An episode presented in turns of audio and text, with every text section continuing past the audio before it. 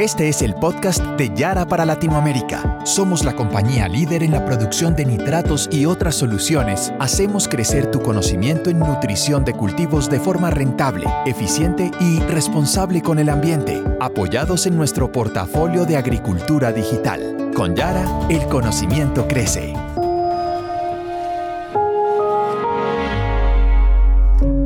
Hola, bienvenidos a nuestro podcast Productores que cultivan un futuro alimentario positivo para la naturaleza. Les recordamos que tenemos dos podcasts por mes sobre temas de interés para todos. Les habla Sergio Enríquez, líder agronómico para el Caribe Seco en Yara, Colombia. Por décadas se generalizó la idea de que consumir grasas era perjudicial para nuestro organismo. No obstante, la evidencia científica más reciente ha demostrado que la ingesta de grasas saludables en el balance adecuado es necesaria para mantener una buena salud. De hecho, para darnos cuenta de la importancia de estas, solo basta con hacer una rápida mirada al cerebro, uno de los órganos que más trabaja en nuestro cuerpo y que su buen funcionamiento depende en gran medida de ellas, ya que es un órgano compuesto en un 60% por grasas. En efecto, está demostrado que la deficiencia de ácidos grasos aumenta el riesgo de padecer Alzheimer, Parkinson, depresión y otros trastornos como el insomnio. Hoy, en el podcast ¿Por qué es saludable el aceite producido en el cultivo de palma?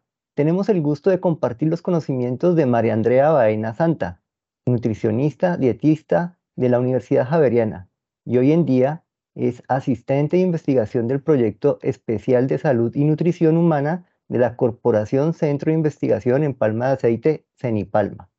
Bienvenida, María Andrea, a este podcast y gracias por aceptar la invitación. Muy buen día para todos. Muchas gracias por la invitación. Me permito saludar a todos nuestros oyentes aquí en Colombia y Latinoamérica. Considero que este es un espacio muy pertinente para, conocer la importancia de las grasas como un macronutriente esencial para el buen funcionamiento del organismo.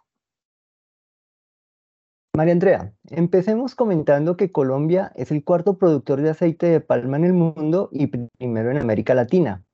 En el país, el gremio palmicultor promueve acciones para el cumplimiento ambiental como base de sostenibilidad. Ahora, en lo que concierne al aceite producido en el país, la Corporación Centro de Investigación en Palma de Aceite, CENIPALMA, recientemente publicó el Boletín de Salud y Nutrición número 40, que brinda una interesante información sobre la importancia de la práctica de la actividad física y de una alimentación balanceada, que incluya grasas, para prevenir enfermedades y tener una buena salud física y mental. Con base en esta información y en la clasificación básica de los alimentos en macro y micronutrientes, María Andrea, por favor, coméntenos si realmente es necesario incluir grasas en la dieta de los seres humanos, qué funciones desempeñan las grasas en nuestro organismo y en dónde las podemos encontrar. Claro, pues en primera instancia es muy importante recalcar la importancia de incluir todos los grupos de alimentos en nuestra alimentación para la buena salud, ya que cada uno de ellos son fuente tanto de macronutrientes como micronutrientes, los cuales debemos consumir de acuerdo al, requerimiento de cada persona y necesidad individual. Con respecto a las grasas, se considera que son la principal fuente energética, nos aporta 9 kilocalorías por gramo, nos ayuda a la absorción de vitaminas liposolubles, que son básicamente la A, D, E y K, nos ayuda como aislante térmico frente a pérdidas de calor, entonces cuando estamos expuestos a temperaturas extremas, esa grasita que tenemos a nivel corporal nos va a ayudar a evitar una descompensación. También nos ayuda como depósito energético, nos aporta ácidos grasos esenciales, que son básicamente el DHA y el EPA, nos ayuda a la síntesis hormonal en las mujeres, esto es súper importante, y también le da estructura y soporte a los órganos internos. Es decir, todos los órganos están cubiertos por una grasita que los protege y les da estructura.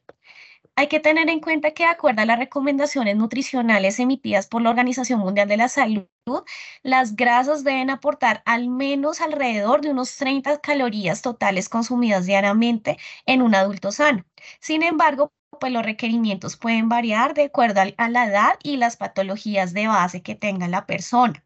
También hay que tener en cuenta que las grasas las podemos encontrar tanto de forma visible como invisible.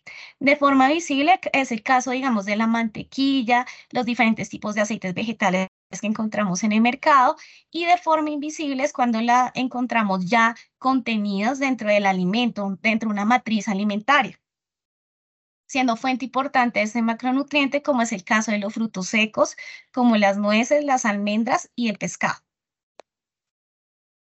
Perfecto, nos ha quedado claro que debemos ingerir grasas en la dieta porque desempeñan múltiples funciones que son necesarias para mantener una vida saludable.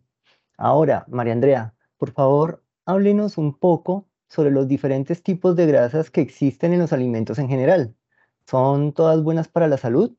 Y obviamente, como el tema principal de este podcast es el aceite de palma, quisiera que nos explique qué tipo de grasas encontramos en este aceite y cuáles otros beneficios se obtienen con el consumo de aceite de palma. Bueno, pues con respecto a los tipos de grasa, eh, pues básicamente las grasas están compuestas por unas pequeñas moléculas que se llaman ácidos grasos y estas se pueden dividir de forma eh, digamos, de acuerdo a su, a su composición química, en saturados o insaturados. Esto va de acuerdo pues a su estructura. Los ácidos grasos que son saturados es cuando no poseen enlaces dobles y básicamente son sólidos a temperatura ambiente. Los insaturados son los que contienen enlaces dobles. Si tiene un solo enlace doble, es monoinsaturado, como es el caso del ácido oleico, que está en gran proporción en el aceite de oliva, el aceite de palma, el aguacate o los poliinsaturados si tienen dos o más enlaces dobles, como es el caso del pescado y algunos aceites vegetales. Hay que tener en cuenta que todos los aceites contienen ácidos grasos saturados y insaturados, solo que en mayor o en menor proporción. En el caso del aceite de palma, su composición es muy balanceada. Tiene 50% grasa saturada y 50% insaturada. Del 50% de grasa saturada predomina el ácido palmítico y el 50% grasa insaturada predomina el ácido oleico. Con respecto al efecto que tienen en la salud, pues como mencionamos anteriormente, las grasas deben aportar alrededor de unas 30 calorías totales consumidas diariamente en un adulto sano, no donde lo ideal es que el 10% de estas grasas deben ser saturadas, el 10% monoinsaturadas y el 10 restante de grasas poliinsaturadas, por esta razón, digamos, como nutricionistas o profesionales de la salud, se hace tanto énfasis en el equilibrio, pues todas son necesarias para el buen funcionamiento del organismo. Sin embargo, de acuerdo a la evidencia científica, las grasas trans, sí, pues, eh, digamos, eh, hay que limitar su consumo a, menos del 1% de la ingesta calórica total, pues están relacionadas con el desarrollo de eh, la placa teromatosa y un accidente pues cerebrovascular o un infarto. Estas grasas trans pueden formarse en un proceso que se llama hidrogenación parcial de los aceites vegetales para la producción de margarinas. La buena noticia en este caso es que el aceite de palma es naturalmente libre de grasas trans, pues extrae de forma natural la fracción sólida para la formación de margarinas. Qué buena información la que nos está compartiendo María Andrea. Ahora, pues aprovecho la oportunidad para que por favor nos indique los principales beneficios del aceite de palma. Eh, tal vez háblenos sobre su contenido de vitaminas y su alto poder antioxidante y antiinflamatorio. Además, indíquenos, por favor, si es cierto que tienen la propiedad de incrementar los niveles de colesterol bueno en sangre. Bueno, en principio quiero comentarles que el aceite de palma es naturalmente rojo. En muchas ocasiones las personas cuando van al supermercado escogen el aceite entre más clarito es mejor y en el caso del aceite de palma entre más clarito, más refinado, más procesado y estaríamos eliminando los carotenos los cuales actúan como provitamina en el organismo, ayudando al sistema inmune o al sistema de defensas y al desarrollo visual. Adicionalmente, es fuente de tocotrienoles, los cuales son una forma de vitamina E, los cuales se caracterizan por su alto poder antioxidante antiinflamatorio y neuroprotector.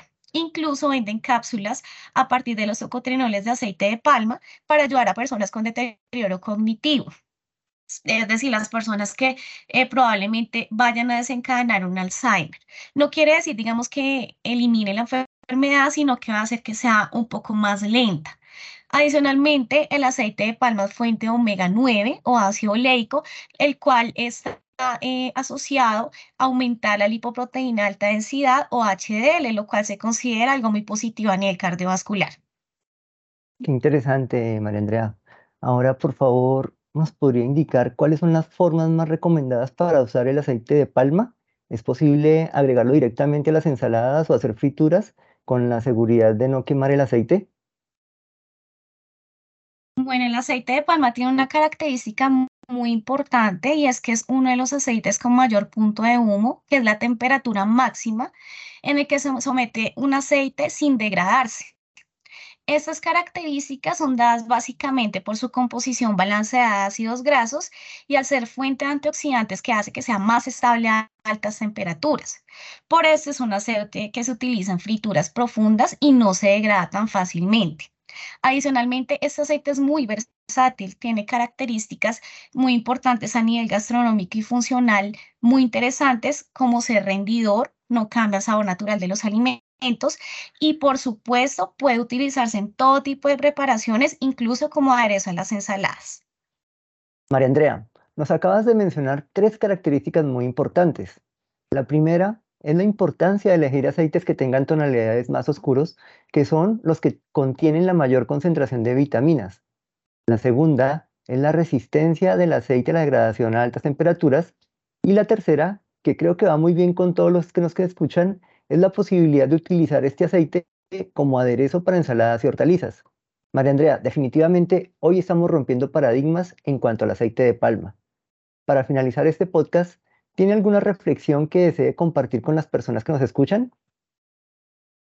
Sí, actualmente encontramos mucha información relacionada con los alimentos y su efecto en la salud.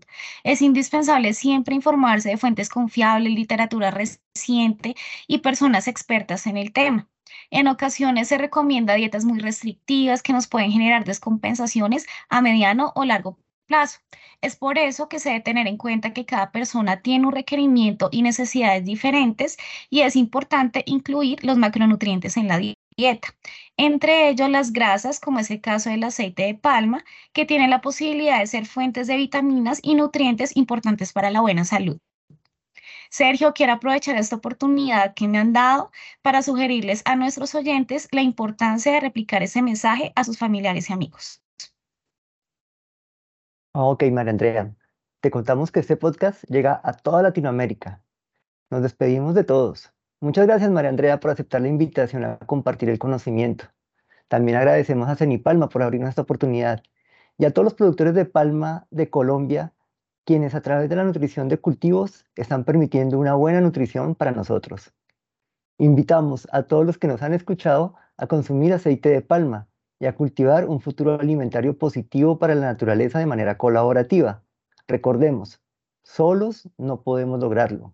Necesitamos de todos para producir de manera responsable, pensando siempre en dejar a nuestras siguientes generaciones un futuro digno y próspero para vivir. Bueno, muchas gracias a ustedes, muy contentas de poderles compartir toda esta información a los productores y hasta una próxima ocasión. Hasta la próxima y no olvides compartir este podcast. Acabas de escuchar el podcast de Yara para Latinoamérica. Para más información sobre nosotros, sigue nuestra cuenta en LinkedIn, Yara Latinoamérica, o nuestra cuenta de Twitter, arroba Yara Latam. Únete a los productores para el futuro y haz parte de la transformación del agro.